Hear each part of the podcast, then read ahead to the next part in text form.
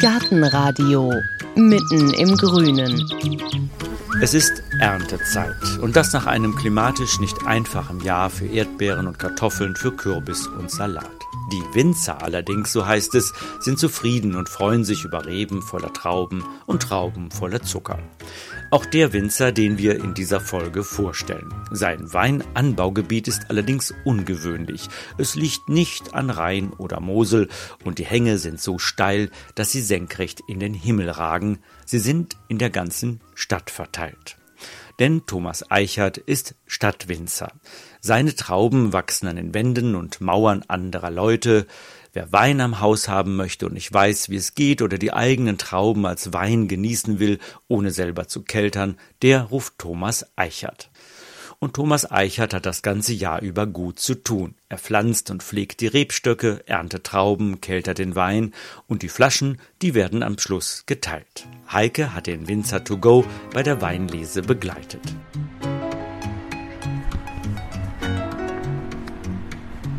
Samstagmorgen 9 Uhr. Eine ruhige Seitenstraße im Süden von Köln. Die Weinstraße wird sie genannt, denn überall ranken an den Häuserwänden Weinreben in die Höhe. Dicke blaue Trauben verbreiten einen Hauch von Italien. Auch an dem Haus, in dem der Stadtwinzer wohnt, raschelt leise das Weinlaub. Der Hausherr ist gerade dabei, Kisten auf ein schwarzes Lastenfahrrad zu laden, das auf dem Bürgersteig vor dem Haus steht. Auf einem Nummernschild auf dem Anhänger steht Dienstfahrrad. Ja, dieses Fahrrad, das fahre ich seit 30 Jahren. Den Anhänger auch. Das ist ein altes Transportfahrrad, Bäckerfahrrad genannt. Das steht bombig, das fällt nicht um. Fahren Sie immer damit zur Weinlese? Nicht immer, also weil ich habe jetzt inzwischen viele verschiedene Anpflanzungen. Das ist dann manchmal schon zu weit. Außerdem, wenn ich nämlich die Trauben da hinten auf dem Anhänger habe und ich fahre hier in Köln über Römerpflaster, dann ist schon Maische. Eigentlich habe ich mir das auch tatsächlich mal überlegt, ob ich nicht die Trauben direkt in ein Fass ernte und einfach dreimal hin und her fahre über das Römerpflaster und dann ist das eigentlich soweit im Fass. und wo radeln wir jetzt hin ernten? Wir radeln jetzt auf Tapsi Island. Tapsi Island klingt fernab in der Südsee, ist aber um die Ecke. Lassen Sie sich überraschen. Mach ich. Wir schwingen uns beide auf unsere Dienstfahrräder und los geht es über das Kopfsteinpflaster durch die verschlafene Stadt. Als wir auf einen Platz einbiegen, ruft uns ein Mann von einer Bank aus zu. Haben Sie wunderschön gemacht. Thomas Eichert freut sich über das haben sie wunderschön gemacht. Denn gemeint ist sein neuester Weinberg auf diesem Platz, dem Klodwigplatz. Direkt an der Mauer des alten Stadttores hat er einen Weinberg angelegt. Was haben Sie da angebaut? Das sind sechs verschiedene Sorten. Solaris, Johanniter, Sauvignon Gris, Cabernet Cortis, Monarch und Akzent. Das sind drei weiße, die ersten drei und drei rote. Und wir haben jetzt hier gerade Morgensonne drauf, das heißt, das ist ja. ein Osthang? Das ist mit Südost, würde ich sagen. Also, also ideal. Ideal. Und hier geht es auch gerade so, muss man sagen, weil die Sonne natürlich in der Stadt irgendwo immer hinter den Häusern verschwindet. Das kommt von der Jahreszeit genauestens hin. Also ab April ist hier dann volle Sonne. Haben so Sie irgendwas mit sagen. dem Boden vorher gemacht? Nee, das durfte ich auch gar nicht. Da muss ich sogar schwer aufpassen. Ich muss jeden Spatenstich mit der Bodendenkmalpflege abstimmen. Das war ja eine wilde Fläche, da wurde viel, was weiß ich, hingepinkelt. Und dann lagen da Raketenstäbe und Böllerreste. Hunderte von Kronkorken, Fläschchen, Scherben, also was man so findet auf so einer Fläche, die eigentlich noch nie gepflegt wurde oder so, hat es den Eindruck gemacht. Ne? Das habe ich erstmal so aufgesammelt und habe dann immer Keramikstücke ein bisschen rausgelegt. Es waren beim ersten Durchgang auch nur acht Scherben. Und ich scherze noch und denke aber, ja, das ist Gips. Da innen ist weiß, außen ist schwarz, da sind halt nur diese Rillen drin. Ne? Ich habe die Sachen zur Seite gelegt und habe dann später mit der Bodendenkmalpflege zu tun gekriegt. Und da zeige ich ihm das. Und dann sagt er prompt, ja, sehen Sie da, zweites Jahrhundert, diese Scherbe, das war ein Gefäß. Und ich würde mal sagen, wenn da mal kein Wein drin war. Für mich spektakulär, weil ich könnte jetzt auch durchaus sagen, dieser Wein zieht seine Kraft aus der 2000-jährigen Geschichte dieser Stadt. Das wäre jetzt so der Satz für die Flasche. Und mit diesem Satz für die Flasche und einer leisen Ahnung, wie tief der Wein in der Stadt bis zu den Römern wurzelt, drängt Thomas Eichert zum Aufbruch. Er hat es eilig, zu den Trauben zu kommen, die heute geerntet werden müssen. Also schwingen wir uns wieder rauf aufs Fahrrad, winken nochmal dem Mann auf der Bank und radeln weiter zu Tapsi Island. Schon nach ein paar hundert Metern sind wir da, auch wenn in der Straßenflucht von Wein erstmal nichts zu sehen ist. Im hinteren Teil wieder ein Zaun, der den Blick erlaubt in ein auf den ersten Blick dschungelhaft anmutendes Grün. Eine üppige grüne Insel. Tapsi Island. Tapsi ist jetzt leider nicht hier, weil das heißt Tapsi Island, weil hier wohnt ein Papagei. Der Thomas, der diesen Garten betreibt, der hat den irgendwann mal, der war in einer Kneipe irgendwie gehalten worden, dieser Papagei, und ist dann da zur Belustigung der Gäste. Und als die Kneipe irgendwann zugemacht hat, hat er den genommen. Und das ist ganz wunderbar hier in dem Garten natürlich, weil der sitzt ihn dann immer hier irgendwo auf dem Baum. Der wird irgendwie nachher auch runterkommen bestimmt. Und der hat diesen Garten gepachtet, weil Darunter ist eine Tiefgarage. Und der Thomas, ja, hat sich ja natürlich mächtig engagiert. Das sieht man jetzt. Dieser Sommer war heftig natürlich, gerade zum Beispiel für Bananen. Trockenheit mögen die gar nicht und da muss man unendlich wässern. Und das hat Gartenbesitzer Thomas wohl gemacht. Wir stehen in einem grünen Paradies. Tatsächlich ragen Bananenstauden rund vier Meter in die Höhe. In einem selbstgebauten Gewächshaus leuchten gelbe Zitronen. Mit dem Rücken an einer Ziegelmauer breitet sich ein mächtiger Feigenbaum aus der dicke, reife Feigen trägt. Auf dem Nachbargrundstück ragt ein riesiger alter Fabrikschornstein in den blauen Himmel. Vergangener Industriescham neben Urban Gardening Feeling. Nur den Wein sehe ich noch nicht. So, jetzt schieben wir mal durch einen Bogen hier. Ach, und hier sind wir jetzt in den zweiten Gartenraum gegangen, kann man sagen, durch so eine Pergola. Und da hängt jetzt an einer gegenüberliegenden Pergola der Wein. Wissen Sie, was das für welcher ist? Sind blaue Trauben? Ich nehme an, hier, das ist eher ein Muscat Bleu. Da machen eigentlich eher nur die Schweizer Weine raus. Das ist halt auch so ein Zwischending. Ist übrigens bei mir zu Hause auch, ist auch ein Zwischending, was man gut essen kann, aber auch Wein machen kann. Ne? Der Wein war schon vor Ihnen da, den haben Sie nicht gepflanzt? Der war vor mir da, ja. Also das sind jetzt hier auch so so ein guter Zentner Traubenlacker, der hier hängt. Und jetzt muss ich mal messen. Was messen Sie jetzt? Ob der überhaupt schon genug Wechsel hat.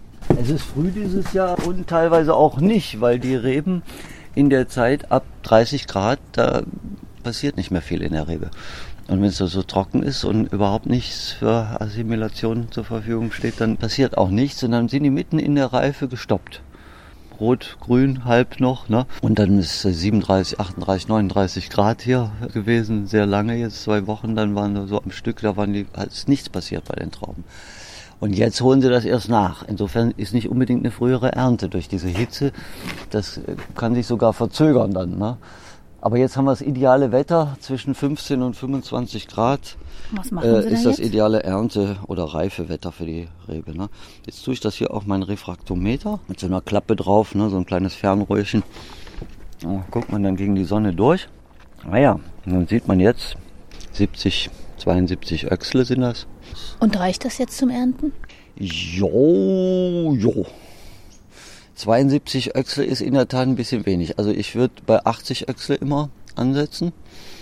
Und 80 Öchsle sind dann, ähm, wo man also ohne Zuckerzusatz jetzt das vergären kann am besten. Gibt so 11% Alkohol ungefähr. Für Rotwein auch ein bisschen wenig. Hierzulande ist erlaubt zu zuckern in der Weinbauzone. Es gibt vier Weinbauzonen. Hier dürfen wir zuckern und im Süden, ganz im Süden, dürfen sie säuern. Da fehlt die Säure. Wenn zu viel die Traube in der Sonne Zucker aufbaut, mit der Zeit geht die Säure runter. Und im Süden haben die halt ganz wenig Säure in den Weinen. Wir müssen das also mit ein bisschen Milchsäure oder so wird das dann ergänzt. Und was heißt das jetzt? Können Sie jetzt heute ja. ernten oder nicht? Ja, jetzt muss ich, jetzt habe ich ja nur ein Träubchen jetzt gerade da mal rausgepickt. Ne? Da muss man ja auch einen Durchschnitt. Kann ja auch sein, dass Thomas Eichert ist nicht ganz zufrieden mit den Öchsler, zupft hier und da eine Traube ab, steckt sie in seinen Refraktometer und runzelt die Stirn. Die Trauben sind noch nicht so weit, aber Gartenbesitzer Thomas will unter der Pergola Erdarbeiten in Angriff nehmen. Dann kommt Thomas Eichert nicht mehr an die Trauben. Ich glaube, ich nehme jetzt erstmal von dem Muscat Bleu da vorne welche mit. Weil das ist ja auch schon eine Schwierigkeit Und bei Ihnen. Sie haben im Prinzip einen riesen Weinberg in Köln, aber ja. der gehört allen Der besteht ja aus verschiedenen Hauswänden. So könnte man das beschreiben, ja, oder? Ja, so ist es, genau. Ja, hier, hier stehen jetzt zwei Stöcke, die aber so 10 mal 4 Meter Pergola bespielen. Und dann gibt es einen Weingarten, da stehen 50 Stöcke. Und in Weiß habe ich an der Mauer entlang acht. Das sind also verschiedene Größen dabei. Und es gibt auch welche, die dann umziehen oder kein Wein mehr an der Stelle wollen oder eine Baustelle ist. Das ist immer so ein bisschen variabel und so 20, die ich gerade noch unter Vertrag sozusagen habe. Ich fahre da immer hin und pflege die dann auch. Es geht halt vielen Leuten so, die kaufen sich eine Weinpflanze, möchten nur ein paar Trauben, setzen sich hübsch in den Garten und dann ist ganz überrascht, dass das Ding immer weiter wächst und wissen wie schneiden und wo schneiden und das gibt dann die wildesten Exemplare oft ne, und werden dann aber auch viel mit Mehltau und dies und das und wir sind immer ganz froh, wenn jemand äh, das macht. Und ich sage, ich bin froh, wenn ich Trauben kriege und das ist ja auch selbsterklärend. Ne? Nur wenn ich es richtig mache, dann kriege ich auch Trauben. Insofern ist das ganz prima. Das finden jetzt hier gerade die Amseln auch. Auch das ist ein Argument, wie lange lässt man jetzt was hängen? Weil dann hängt es halt nicht mehr. Und in der Natur ist halt jetzt um die Zeit, wollen es alle haben. Und da muss man gucken, Kinders. Merlot. Ich wusste lange nicht, woher das kommt und wie das heißt. Der Merlot ist ein bekannter Wein. Ne? Merle, die Amsel. Amsel lieben Merlot. so. Thomas Eichert bewegt sich Richtung Leiter und wird beim Blick auf den Tisch doch noch aufgehalten. Mindestens 20 tote Wespen liegen schwarz-gelb auf blauem Untergrund. Hier sieht man tote Wespen. Mhm. Oh. Die hat niemand gekillt, da fressen sie noch dran. Für die ist quasi jetzt noch eine Kneipe auf. Die Wespen, die sind total im Moment natürlich auch gierig. Über den, den Winter überleben sie meistens nicht. Die saugen sich jetzt voller Zucker. Da ist manchmal an einer Beere acht Wespen. Die knacken diese Beere zusammen und dann versenken die sich geradezu da drin.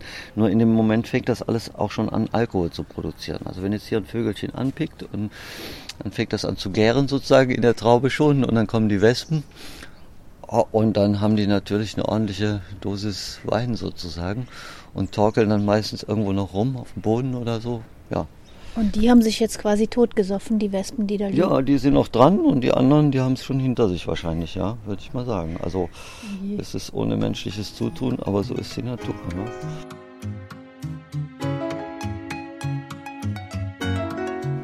Jetzt aber rauf auf die Leiter und zwar mit leeren Händen. Schere hat er nämlich keine.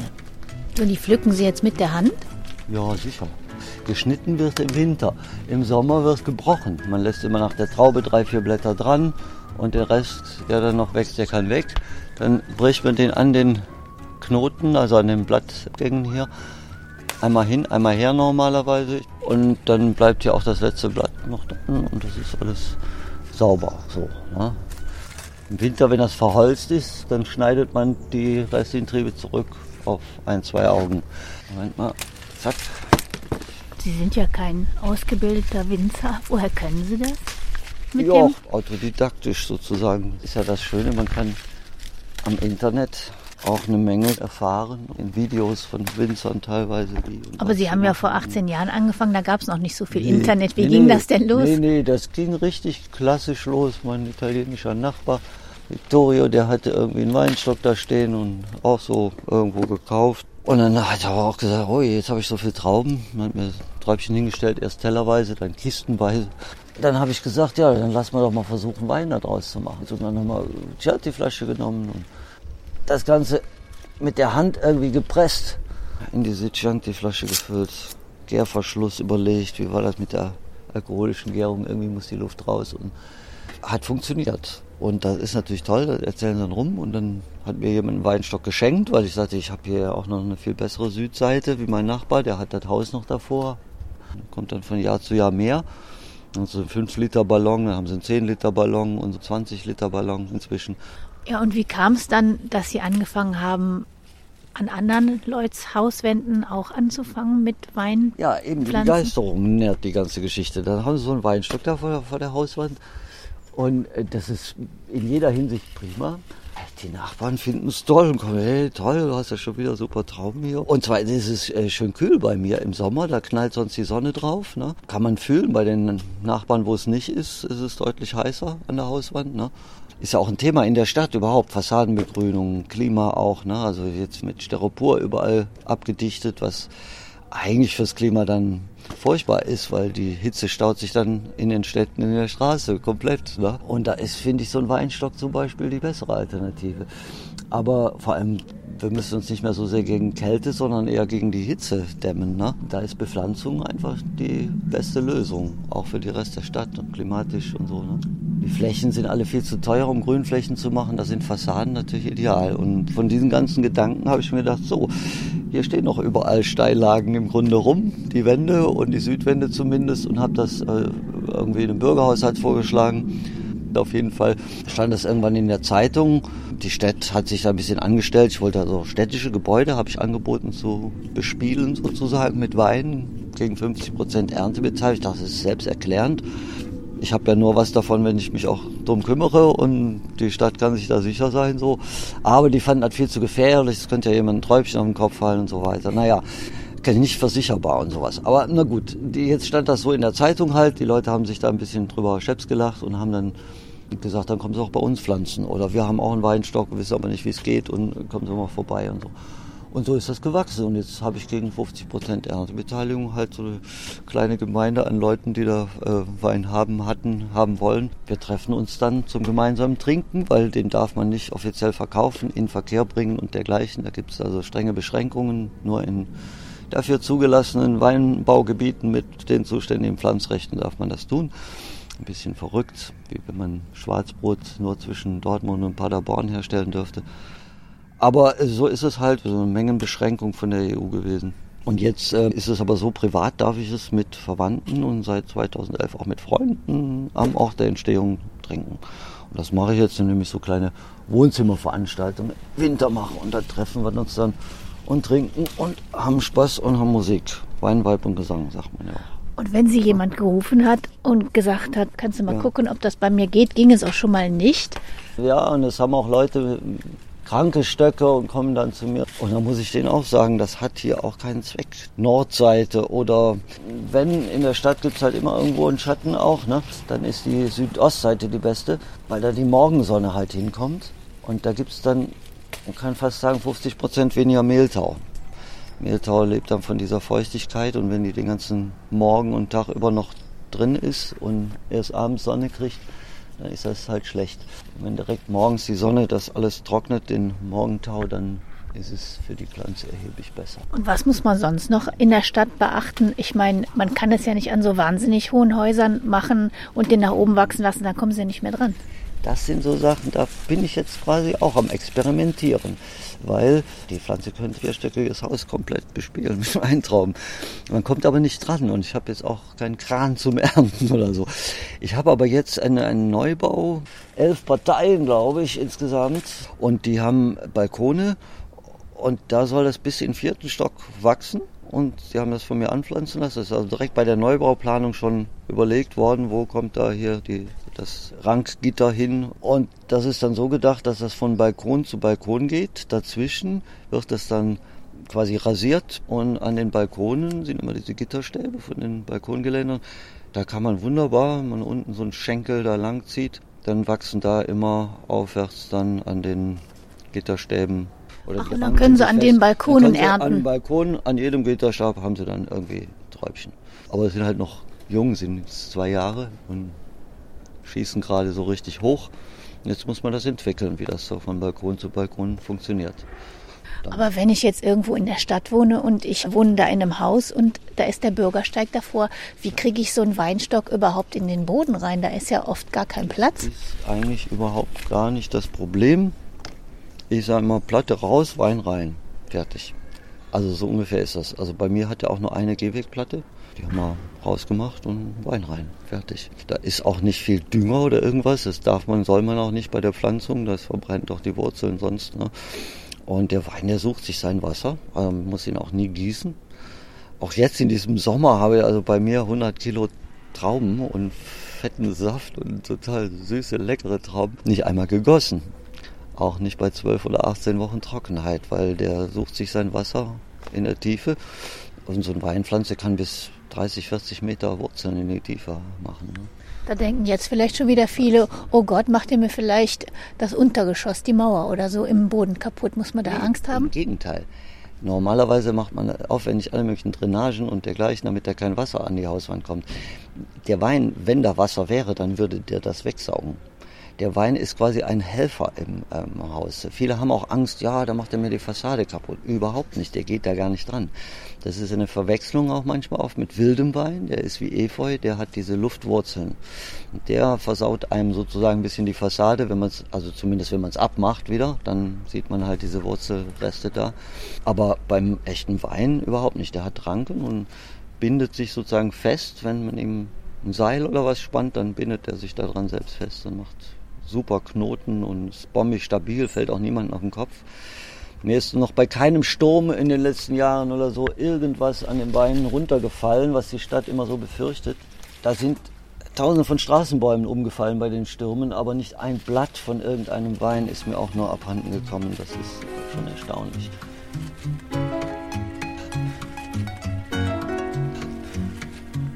Was sind denn so die größten Probleme, mit denen Sie kämpfen müssten jetzt in der Stadt? Fußgängerfraß und Mehltau, würde ich jetzt so spontan mal sagen.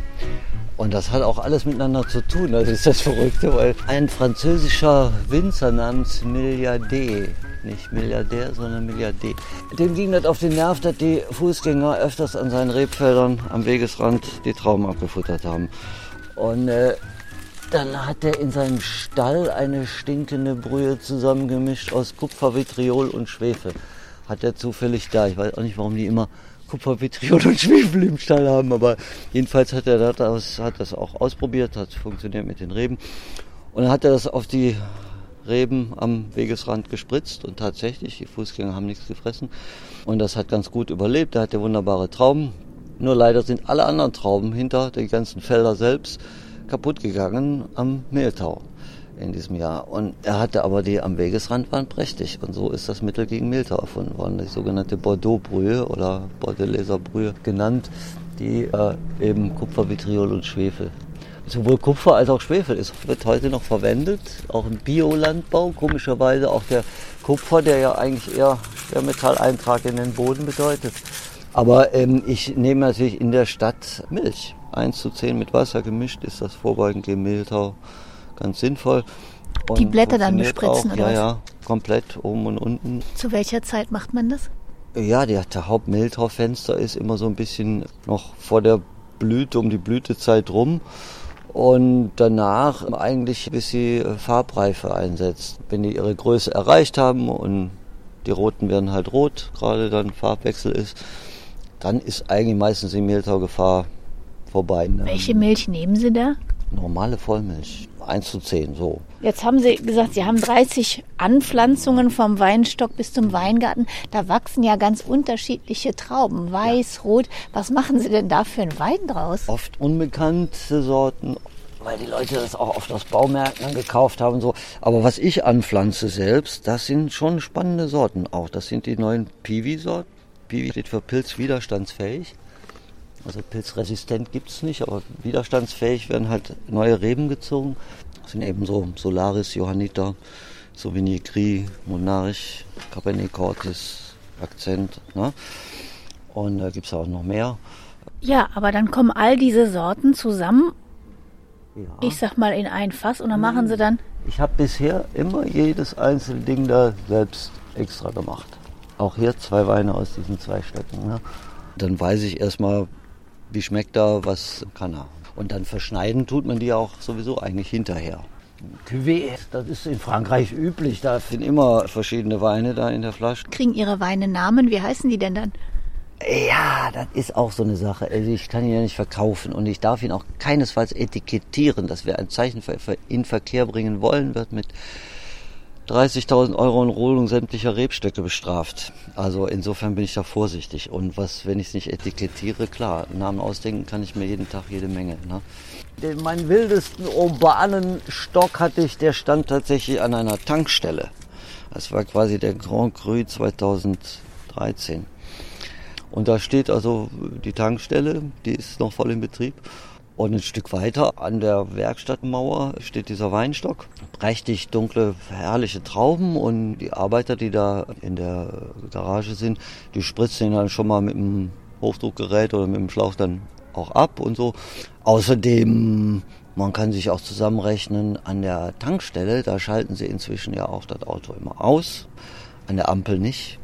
Insofern ist eine Tankstelle vielleicht besser wie eine Ampel. Inzwischen stinkt es auch nicht mehr so wie an den Tankstellen, weil es wird ja alles abgesaugt. Jetzt kann ich nur davon ausgehen, dass der Boden in Ordnung ist, aber sonst würde die auch nicht so in der Form wachsen. Außerdem kommt dazu, dass Weintrauben zum Beispiel und verschiedene andere Beeren Schwermetalle nicht aufnehmen. Die kommen gar nicht bis in die Frucht rein. Und da habe ich ihn gefragt, ob ich Wein draus machen kann. Habe ich Wein draus gemacht und der war sehr lecker. Ganz wunderbar. Ein Grand Cru de Trottoir 2013. Also wenn man auch Ihr Beispiel so sieht, könnte man eigentlich sagen, wer sich für Wein interessiert, der braucht auch eigentlich keine Angst haben. Einfach mal anfangen, ein bisschen gucken jo. und das klappt schon. Ganze Natur funktioniert so. Gucken nur, wie man an die süßen Früchte drankommt. das war im Hintergrund übrigens Tapsi. Jetzt kommt Tapsi und höre, dass Herr Thomas wahrscheinlich im Anmarsch ist der Besitzer dieses Gartens. Und da kommt Tapsi Eiland Schöpfer Thomas im Blaumann und guckt, wie weit der Stadtwinzer mit der Ernte ist, denn er will bald mit seinen Erdarbeiten loslegen. Ja, ich muss noch ein bisschen Ordnung hier reinbringen. Ich muss das hier zumachen und dann kommen die ganzen Geräte hier rein, weißt du?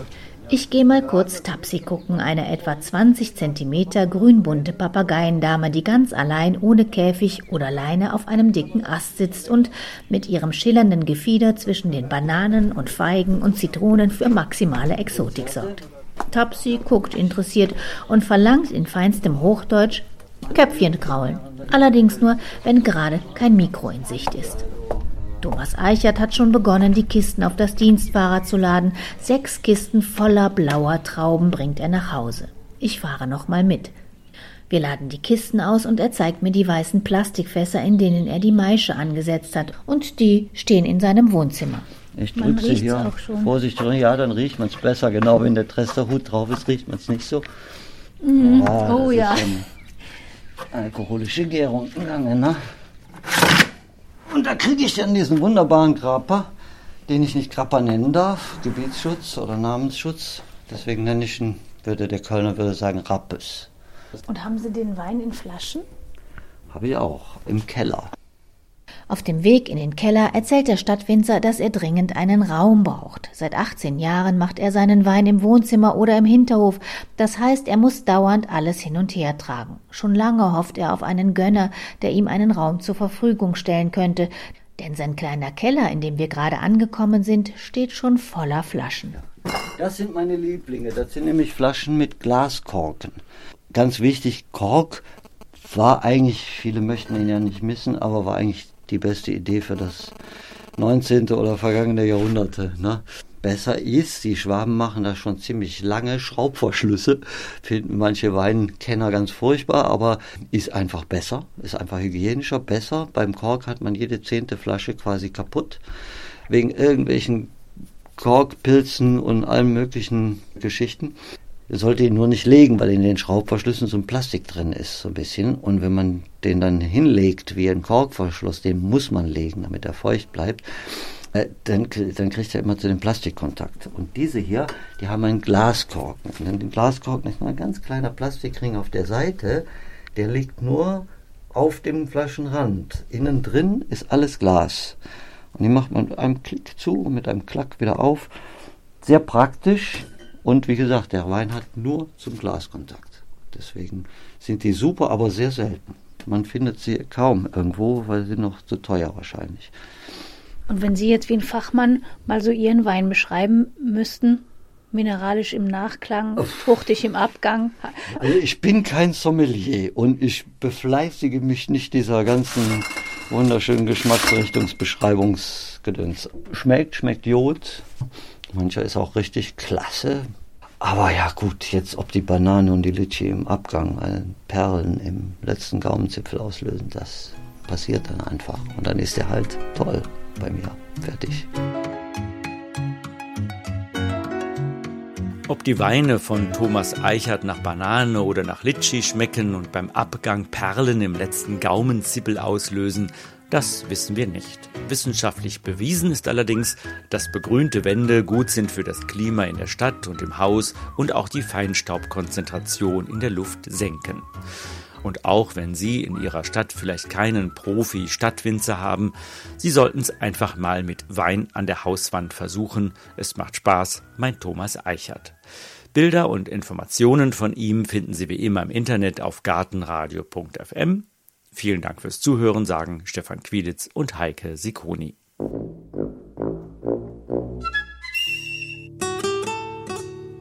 Gartenradio Gezwitscher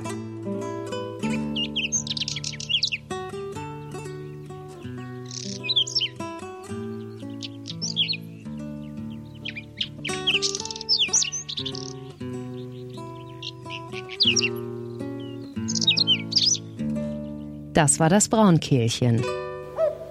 In der nächsten Folge hören Sie, warum wir vom Gartenradio mit unserem Gärtnermeister Marco Büttgenbach einen Gartenratgeber geschrieben haben. Als ich das erste Kochbuch in meinem Leben gelesen habe, habe ich das aufgemacht. Da stand dann, da musste man irgendwas blanchieren. So, dann denke ich mir, klasse, jetzt bekomme ich ein Kochbuch in die Hand gedrückt.